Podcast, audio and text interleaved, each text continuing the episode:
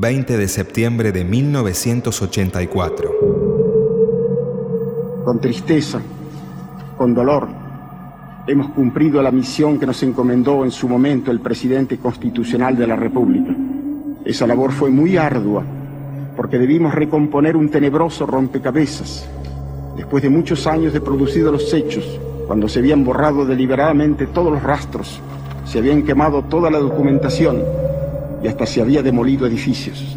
Hemos tenido que basarnos, pues, en las denuncias de los familiares, en las declaraciones de aquellos que pudieron salir del infierno y aún en los testimonios de represores que por oscuras motivaciones se acercaron a nosotros para decir lo que sabían. El día que el silencio aturdió.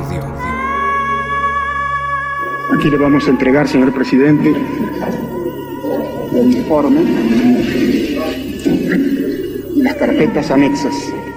Debo recordar que la masa total del informe comprende más de 50.000 folios que entregamos al señor presidente también en forma de microfilmación.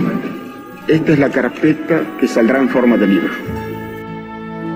La Comisión Nacional sobre la Desaparición de Personas, creada por el presidente Raúl Alfonsín, cinco días después de asumir su mandato en 1983, terminaba después de seis meses con un trabajo abrumador. Ernesto Sábato fue quien presidió el organismo integrado por personalidades notables de distintos ámbitos. Imposible imaginar tanto horror vivido en la dictadura iniciada en 1976. Necesitábamos sin duda de la tarea que ustedes han realizado. Sabemos que ha significado para ustedes un esfuerzo físico tremendo, pero nos consta que por encima de ese esfuerzo han tenido ustedes que superar algo que es mucho más fuerte.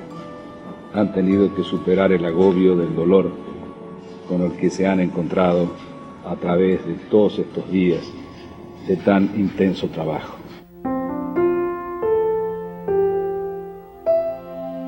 La CONADEP no tenía la misión de juzgar a nadie. Se encargó de documentar la cronología de lo vivido por miles de argentinos que sobrevivieron al espanto. La tarea de la comisión fue titánica. Magdalena Ruiz Guiñazú, integrante del organismo, recuerda aquellos días. Siempre me acuerdo que con Sábato decíamos, bueno, alguien vamos a encontrar, alguien, alguien. Incluso me tocó ir al Borda porque, eh, bueno, pensábamos, y creo que no está equivocada la idea, de que mucha gente había perdido la razón y que podían estar internados como dementes, ¿no? No encontramos a nadie. Desde el momento del secuestro, la víctima perdía todos los derechos, privada de toda comunicación con el mundo exterior, confinada en lugares desconocidos, sometido a suplicios infernales, ignorante de su destino mediato o inmediato, susceptible de ser arrojado al río al mar o reducido a cenizas, seres que sin embargo no eran cosas, sino que conservaban atributos de la criatura humana, la sensibilidad para el tormento, la memoria de su madre o de su hijo o de su mujer, la infinita vergüenza por la violación en público. Hubo miembros de la comisión que no soportaron escuchar lo que relataban los familiares de los desaparecidos o los sobrevivientes.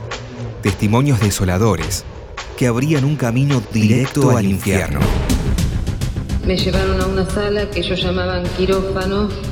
Ahí me acostaron y me ataron los tobillos y también me ataron las muñecas y comenzaron a torturarme con picana eléctrica. Soy llevado a un campo clandestino de detención conocido hoy como el Vesubio, como decían los oficiales del primer cuerpo. Si usted no está, no está detenido, está chupado, nadie sabe nada de usted. Mi hija había sido asesinada en la madrugada del 25, fraguando una mentira enorme. Pensamos que efectivamente lo iban a devolver al día siguiente, como dijeron. No sabíamos de toda esta barbarie. Yo lo único que quería era morirme. Ellos me decían, nosotros sabemos que vos querés morirte, pero vamos a hacer todo lo posible para mantenerte viva. Allí fui torturado, con picana eléctrica, con golpes y también torturado psicológicamente. Yo me paraba frente al regimiento 7 de La Plata y esperaba que la, la diera.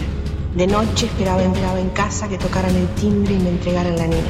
Nunca me dieron una respuesta. Me dieron una respuesta. Una respuesta.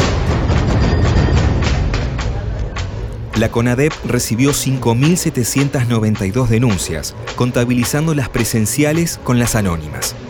Registró 8.800 personas desaparecidas, entre ellos 160 adolescentes de entre 13 y 18 años de vida y 120 conscriptos, quienes fueron secuestrados mientras estaban bajo bandera. Más de 170 niños nacidos en cautiverio, abuelas de Plaza de Mayo, ya recuperaron a 120. Las pruebas recogidas por la denodada tarea de la CONADEP abrieron las puertas al histórico juicio a las juntas militares por parte de la justicia civil. Basta solo este testimonio, escuchado en el recinto judicial para no perder la memoria. Nunca más. Me hicieron parar, me trajeron dos baldes y me hicieron baldear el piso y limpiar la camilla y recoger la placenta. Me hicieron limpiar todo mientras me insultaban. Yo estaba totalmente desnuda. Señores jueces, quiero renunciar expresamente a toda pretensión de originalidad para cerrar esta requisitoria. Quiero utilizar una frase que no me pertenece, porque pertenece ya a todo el pueblo argentino. Señores jueces, nunca más, nunca más, nunca más, nunca más. Silencio en la sala. 20 de septiembre de 1984 el día que el silencio aturdió. Una producción de contenidos. Radio Nacional.